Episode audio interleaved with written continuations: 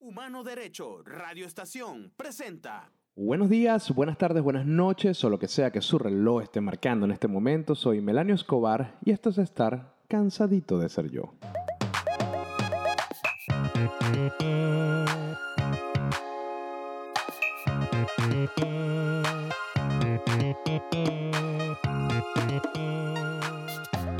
En este cansadito quiero conversar contigo sobre mi cumpleaños. Estoy próximo a cumplir 34 años en, no sé, en unos pocos días. El 19 de mayo es el gran día que se celebra. El momento en que mi mamá le abrieron la barriga y le sacaron un bebé. Eso es lo que se celebra. En fin, nunca he sido muy fanático de los cumpleaños, una cosa que siempre me ha parecido como medio fastidiosa, pero sé que para muchas personas es algo sumamente importante, es un motivo de celebración, es un motivo de reunirse, es un motivo de, tirar la casa por la ventana y toda esa vaina. De pinga. Sobre todo es de pinga cuando el planeta entero se puso de acuerdo para estar encerrado en la casa. Cuando menos sentido hace celebrar el nacimiento de alguien, las personas sienten como la necesidad de, de, ponerse a mil y hacerlo de cualquier forma.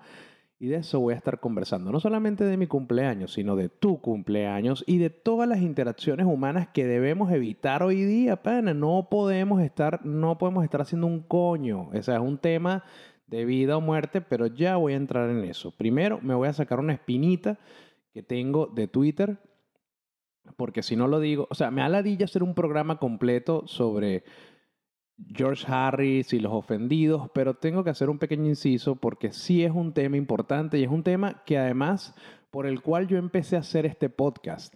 Una de las cosas que más me atormentaba a mí de mi trabajo, que soy periodista y que soy activista y que trabajo por los derechos humanos y que yo un gentío y que me la paso en ese peo, es que yo sentía que no podía hablar con libertad sobre las cosas que quiero y cómo quiero hablarlo. Yo creo que he sido una persona que ha trabajado desde el respeto y ha construido una dinámica desde el respeto para todo, para todo lo que hace.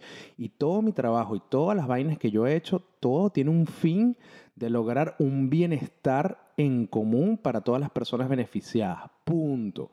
Eso es lo que yo he hecho desde el principio pero al mismo tiempo me sentía encerrado, incapacitado, enjaulado de no poder decir y expresar las cosas que realmente pienso de las vainas que pasan al día a día.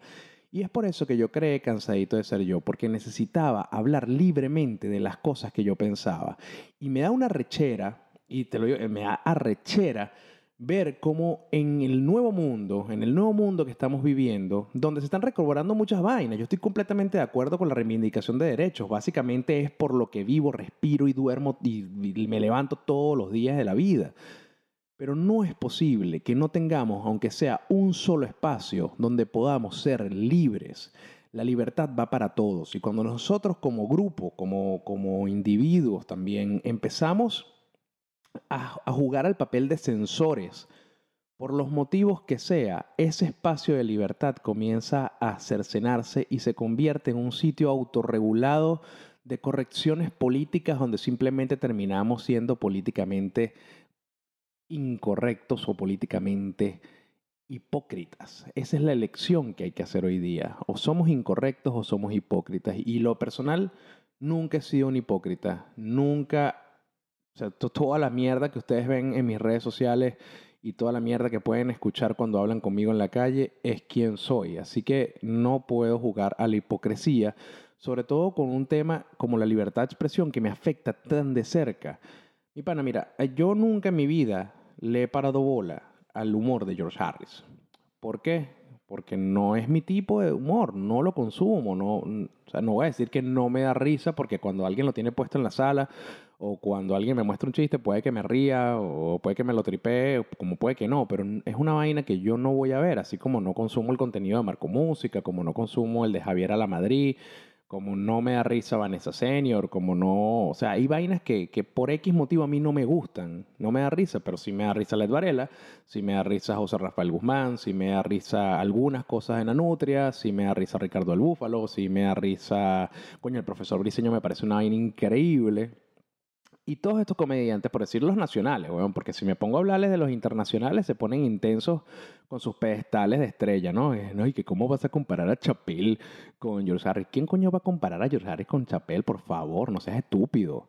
Es simplemente que estaban hablando más o menos del mismo tema, un chiste relativamente parecido, o por lo menos que el mismo grupo se sintió ofendido y vale la comparación, pero obviamente la distancia es muy grande y no porque eh, en esencia Chappelle sea mejor que George Harris, es por el simple hecho de que son dos artistas diferentes, es como, no sé, como comparar a Cervandi Florentino con los Bastry Boys, otra vaina, ¿me entiendes? Y no necesariamente uno es mejor que otro porque bastantes fanáticos que tiene Cervantes Florentino y bastantes fanáticos que tienen los Bastard Boys.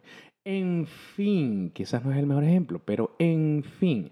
El tema es que lo que me hizo Trigger es como las personas se organizan y generan una especie de turba, una especie de callapa, donde todos están de acuerdo que este carajo lo hizo mal y se lo debemos hacer saber. Y no solamente se lo debemos dejar saber, sino que hay que cancelarlo, hay que, hay que excluirlo. Ya el que escucha a George Harris, el que se ría con George Harris, ahora es un transfóbico, homofóbico, anti-LGBTI. Pues no, marico, pues no. It's only a fucking joke. Es solamente una puta broma. No puede ser que como grupo o como individuos estemos solicitando privilegios de que seamos unos intocables. Y, mira, un carajo, o sea, lo que pasa es que yo hablo siempre desde el respeto y jamás le diría a, a un impertinente, cállate pedazo de marico de mierda, y jamás lo haría, jamás lo haría. Pero hubo un carajo que eh, empezó a hablarme desde su prejuicio y me dio mucha rabia, me dio mucha rabia porque empezó a hablarme desde su prejuicio. Un carajo que empezó a decirme, ah, esto lo dices, eh, claro, porque yo empecé a defender el espacio de la comedia. Y este carajo empieza a decirme, claro, eso lo dices tú desde tus privilegios, que nunca fuiste el chiste de nadie, que nunca nadie se metió contigo, que nunca fuiste ridiculizado en televisión. Y yo, coño, brother, o sea, tú quieres, tú quieres marcar un punto, pero lo haces desde el prejuicio y desde la presunción de quién soy yo y cuáles son mis experiencias de vida. Ahí sí estamos mal. Ahí sí la cosa es incorrecta. Porque bastante a mí, mire, yo soy el único. Primero me llamo Melanio. ¿Ok? Me llamo Melanio. Ustedes se podrán imaginar creciendo en un colegio, o en un liceo, un colegio de un liceo del oeste, llamándote Melanio huevón. O sea, a mí me dijeron todos los sobrenombres posibles y por haber. Y, todavía hay un par de mamagüevos que estudiaron conmigo que todavía me dicen esos sobrenombres. No importa que yo haya dado una puta conferencia en África, que yo haya dado conferencias en todos los países del planeta. No importa lo que yo haya logrado con mi puta vida, pero me siguen insultando, o sea, me siguen llamando nombres y no hay forma de cambiar eso. Lo único que puede cambiar soy yo y la manera en la que yo enfrento ese tipo de vainas. Ni me voy a caer coñazo con todo el mundo, ni me puedo ofender con todas las estupideces que me dicen. Punto. Ahora, no solamente crecí llamándome Melanio y el chalequeo constante de todas las personas, sino que adicionalmente yo era el único rockero del liceo, el único rockero de un liceo del oeste. En ese sentido, yo era un carajo que iba para el colegio con piercings, con zarcillos, con el pelo pintado, con, con las uñas pintadas de negro, con eh, correas de cuadro, no sé qué, ¿sabes? Con cresta y vaina. Ustedes se podrán imaginar las coñazas que a mí me pegaron por ser rockero. Y, sin, ni siquiera, y sin siquiera irme al plan familiar. Ustedes saben lo difícil que fue hacerle entender a mi papá que lo que yo era es un rockero. Porque mi papá es altamente homofóbico. Desde, que yo recuerdo, mi papá dice que él prefiere tener un hijo malandro que un hijo marico. Entonces, ese tipo de pensamiento de mierda siempre lo tuvo marcado y siempre fue una vaina que repitió. Ojo, mi papá no es un mal hombre, pero está chapada a la antigua. Entonces, eh, donde la ignorancia predominaba la forma en que se construían las conductas y los pensamientos y de cómo educar a los hijos. Y él trató de transmitirme esas enseñanzas de mierda que le transmitieron a él, un tipo que se crió entre 14 hermanos, el único que surgió fue él, que se crió en un barrio, que su papá lo abandonó, que fue criado por su abuela. O sea, imagínense, en, una de las zonas populares de Caracas más escoñetantes de la vida, que es el, que es el barrio San Agustín, y, que, que, que, tuvo una enseñanza de mierda, que tuvo, que tuvo que criarse solo en la calle, y lo que él aprendió, él trató de inculcármelo a mí de las maneras menos ortodoxas pero lo trató de hacer. Entonces, claro, yo tuve que crecer sintiéndome amenazado por mi papá por si yo salía marico. ¿Me entiendes? Y lo voy a usar con sus términos, porque yo no me refiero a una persona homosexual ni a una persona gay con, con términos peyorativos. Jamás lo he hecho. Yo creo que, que, que eso lo aprendí desde muy joven, el respeto al, al, al otro. No importa las similitudes o diferencias que tengamos, el respeto siempre es base para cualquier interacción.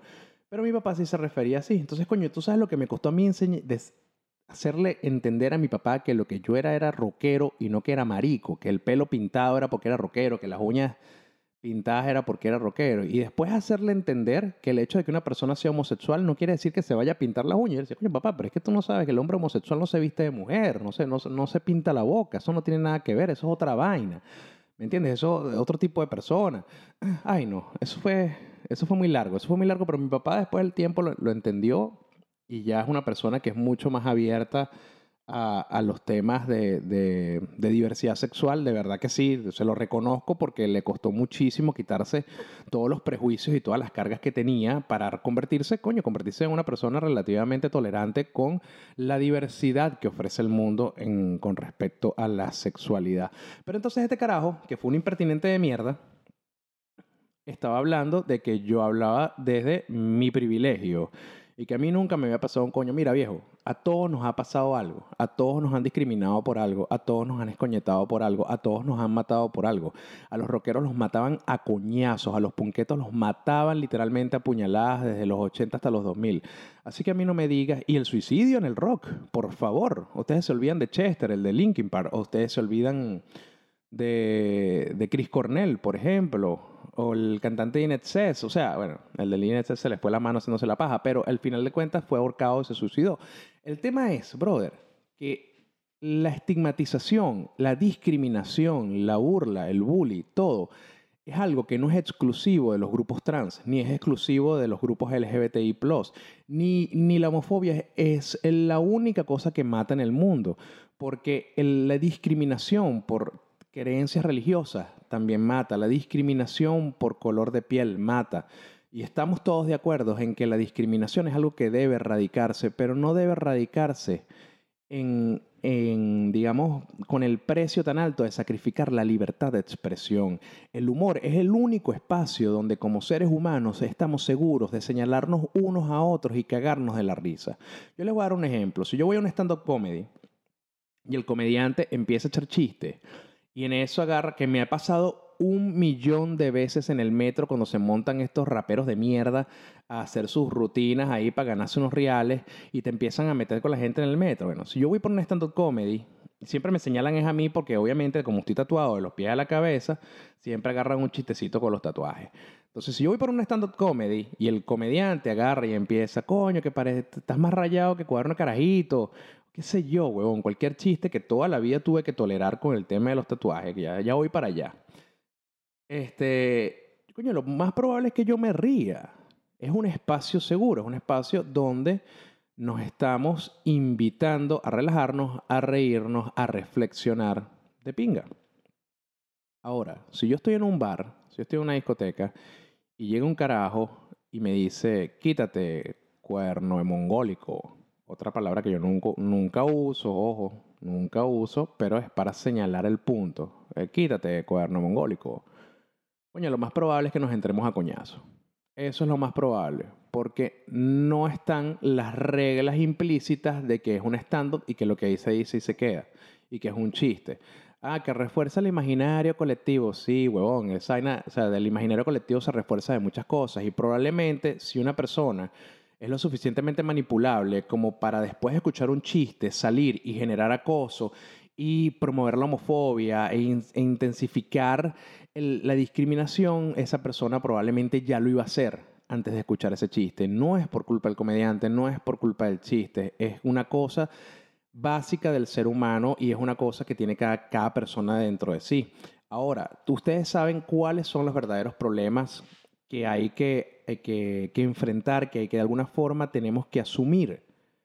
Coño, que en Venezuela las personas trans no pueden tener una identidad propia. Por ejemplo, la cédula de identidad es con el género con el que nacieron. Ustedes saben la doble discriminación que eso significa. Por ejemplo, cuando se utilizaban las cédulas en Venezuela para poder comprar, cuando estas personas, cuando las personas trans iban con la cédula, que lastimosamente, huevón, porque en, en- en- en Venezuela hay una deuda por parte del Estado y por parte de la oposición que no han legislado en pro de los derechos LGBTI+. No lo han hecho, no lo han hecho.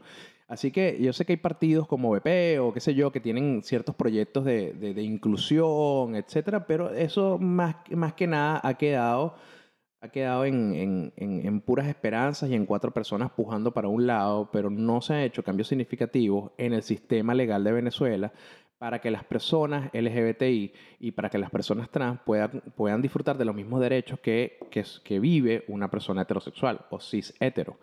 Entonces, esa deuda que se tiene ahí ha, ha generado que la vulneración de las personas trans sea mucho más alta, más allá de por lo inherente a ser trans. Entonces, claro, cuando van para el automercado, cuando iban para el automercado, que se compraba por cédula de identidad, las personas trans no solamente eran discriminadas porque tenían que ir por el terminal de número de la cédula, como todos los demás, sino que adicionalmente no les vendían, no les vendían la comida porque la cédula de identidad no no correspondía a la imagen que el cajero o la persona que estaba atendiendo veía en ese momento, porque claro, tú tienes parado frente a ti a María, pero en la cédula dice José. Ese derecho de que tu identificación concuerde con tu identidad no está garantizado.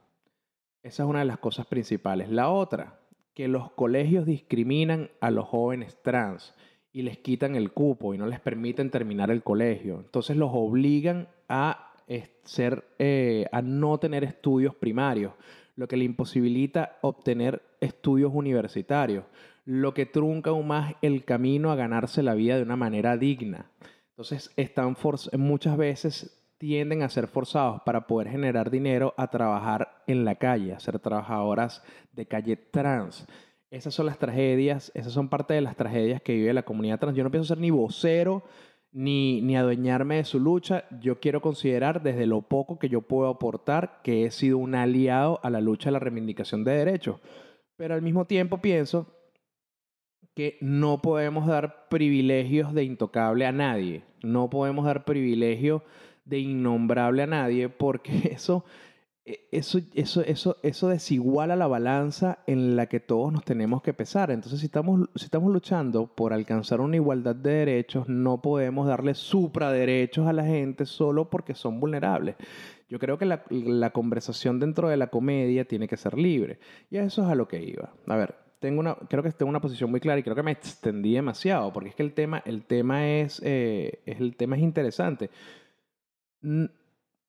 Tenemos que defender los espacios de humor porque nos permite burlarnos entre nosotros y de reflexionar a través de la risa quiénes somos como sociedad, a dónde vamos, cuáles son los problemas. Si seguimos censurando y si seguimos poniendo tachones rojos a qué chistes y qué chistes no se pueden decir, vamos a terminar teniendo un stand-up aburrido sobre chistes de perritos. Y esto va a ser hasta que los perritos aprendan a usar Twitter y puedan quejarse. Entonces, caso cerrado por lo menos de mi lado, yo estoy de acuerdo con que se mantenga y se respete y se defienda el espacio del humor porque es el único seguro donde podemos ser libres. Mientras sigamos siendo políticamente correctos, seguiremos siendo políticamente hipócritas ante las realidades de la vida y sus aristas. Nadie es intocable, ningún grupo es perfecto, todos tienen una pata coja que da risa, a todas las carretas se les sale una rueda y esa vaina es una realidad. Punto. Ahora, mi cumpleaños. Mi cumpleaños es el 19 de mayo. Después de este tema suavecito, vamos a hablar de cumpleaños. Mi cumpleaños es el 19 de mayo.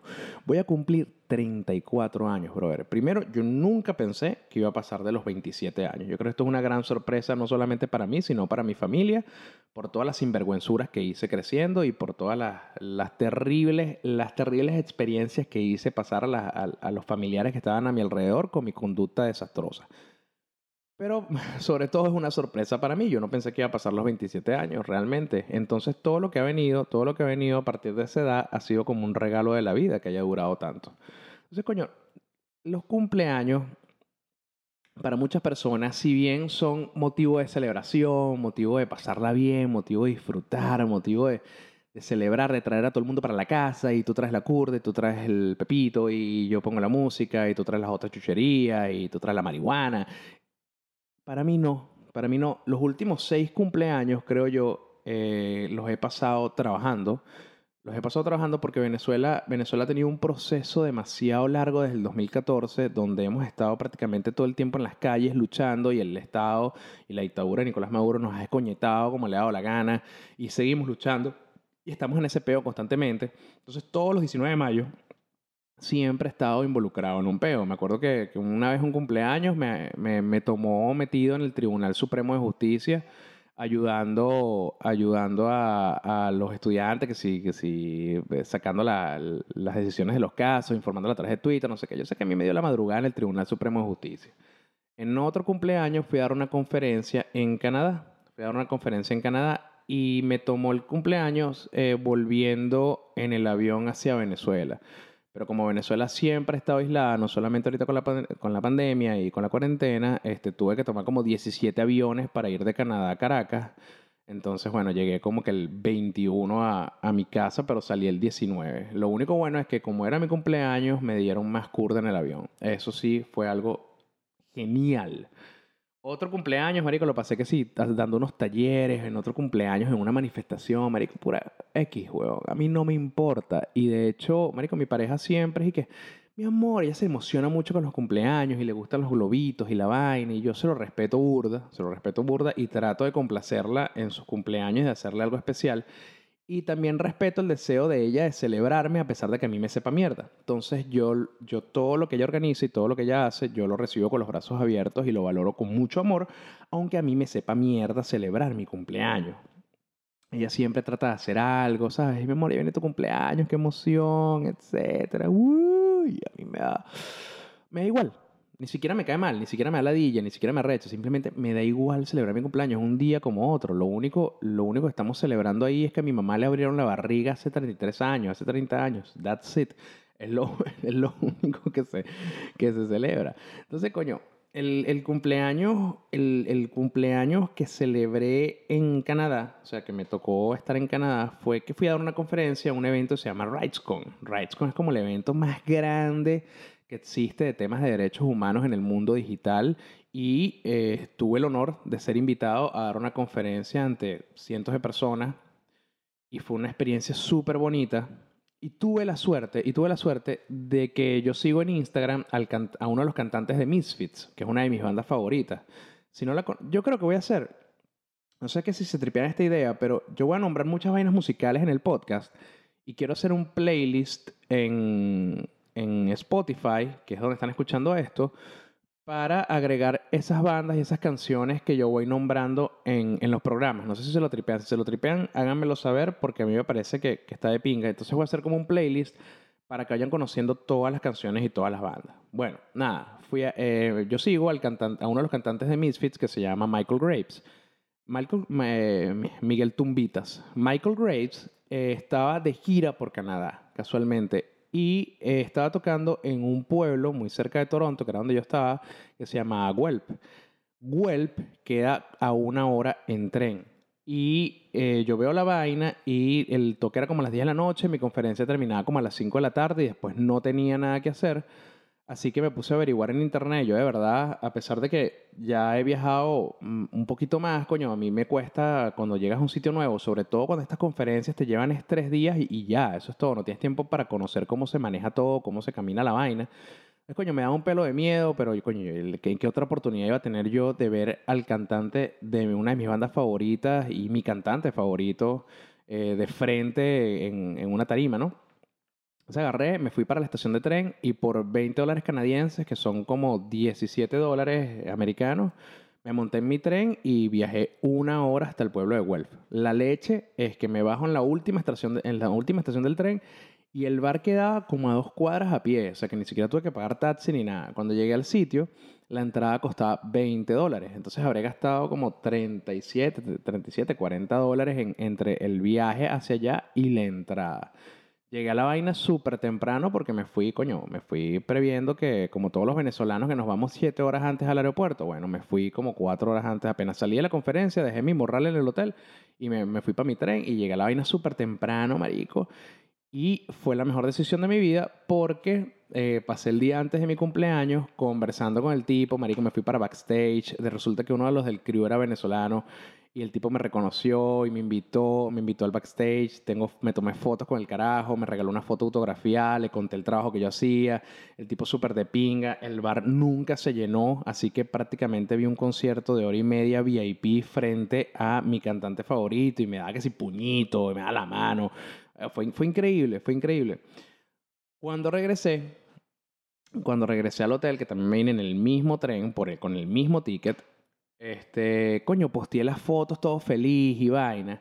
Y el día siguiente, cuando me voy a montar en el avión, veo que alguien, eh, lo monté, no sé si fue en mi Instagram o en mi Facebook, creo que fue, fue en Facebook. Alguien de mi Facebook se cambió el nombre que- o tenía una cuenta falsa, que se- tenía una cuenta falsa y empezó a comentar la publicación de la foto. Que eso es lo que me acuerdo, eh, me dijo un poco de mierda, me dijo un poco de mierda, como que, ah, ahí se va el dinero de las ONG y los derechos humanos en darse lujos, ustedes son todos unos ladrones y. Y yo dije, nah, chamo, mira, mamá huevo. Yo no me voy a poner a pelear con un carajo que primero ni da la cara ni nada, pero sí me hizo reflexionar el comentario de él. La gente no entiende cómo funcionan las vainas y, se, y asume cosas y se mete una película ellos mismos. Y esto tiene relación con lo que estaba hablando, con el tema del espacio seguro del humor. Las personas hacen conclusiones, las personas llegan a conclusiones. Es parte del análisis que hacemos día a día. Inclusive lo hacemos cuando vamos a comprar un refresco, cuando vamos a pedir un- cuando vamos a un restaurante. Todo el tiempo estamos sacando conclusiones de las acciones que hacemos, que vemos y que queremos y que dejamos de hacer. Eso lo hacemos todo el tiempo, de pinga.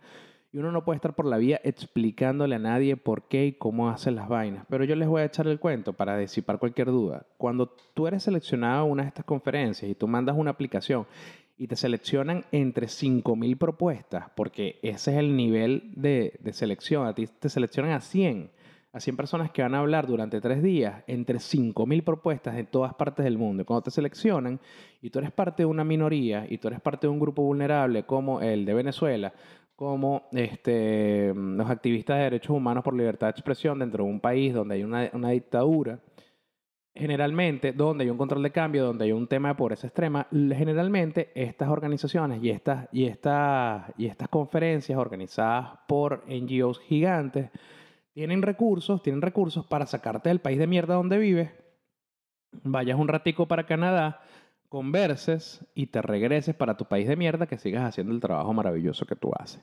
Entonces, a mí lo que me costó ver a Michael Grace fue- fueron 40 dólares que lo saqué de mi perdien. Ah, porque adicionalmente te dan plata para que comas y tú decides si te compras un McDonald's o te guardas la plata.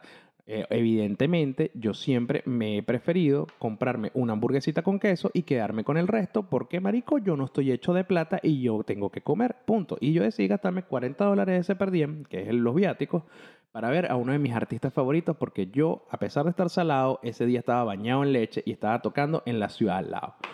Punto. Entonces este carajo, imagínense lo, lo loco que es crearse un perfil falso o tener un perfil falso solo para esperar esa oportunidad de tratar de escoñetarte en redes sociales. Entonces, bueno, nada, viene mi cumpleaños, viene mi cumpleaños, eso y, eso, y esto lo hilo con la vaina de George Harris, ojo. Este, y no es George Harris, me sabe mierda, pero es que lo he visto que se lo hacen a Led, se lo hacen a José Rafael Guzmán, se lo hacen a todo el mundo. Whatever. Cerrado el caso nuevamente, cerrado el caso número 2. está la pandemia, marico. Por favor, señores, usen el sentido común. Nadie tiene que morirse para celebrar tu puto cumpleaños. A nadie le importa. Nadie tiene que morirse para que tú vayas a jugar fútbol con tus panas. Nadie tiene que contagiarse de una enfermedad que no tiene cura y que no tiene vacuna porque tú tienes ganas, huevón, de salir a pasear un parque o porque tú tienes ganas de reunirte con tus panas a jugar dominó. Sean putamente sensatos. El planeta entero está de acuerdo en que debemos aislarnos. Está el caso de Corea del Sur, donde ya estaban levantando la cuarentena y las prohibiciones de los bares. Esto acaba de pasar, esto pasó hace una semana, dos semanas. Coño, en Corea, del Sur levantaron la cuarentena, levantaron las prohibiciones de los bares y un solo carajo que estaba sintomático, que fue como a siete bares, enfermó a 14 personas y Corea del Sur tuvo que levantar otra vez la restricción por un mes más. Mientras más tiempo estemos aislados y mientras más tiempo tengamos cuidado, en menos tiempo se va a resolver este peo. Aunque parezca loco, así es que funciona. Por favor, hagan caso, pana. Ustedes, ustedes ni su cumpleaños, ni su, ni su fútbol, ni, ni ninguna actividad de interacción social, ni su concierto, ni nada, es más importante que la salud de todas las personas que los rodean. Esto fue Estar cansadito de ser yo. Soy Melanio Escobar. Nos escuchamos en el próximo. Por favor, sigan las redes sociales. Arroba cansadito de ser yo en Instagram. Arroba Melanio Bar en todas las que existen. Tengo un canal de memes para la salud mental y colaborando con la sociedad de manera gratuita y diaria que se llama Memelanio Bar en Telegram. Espero que lo hayan disfrutado. Y si no, no me importa. Chao.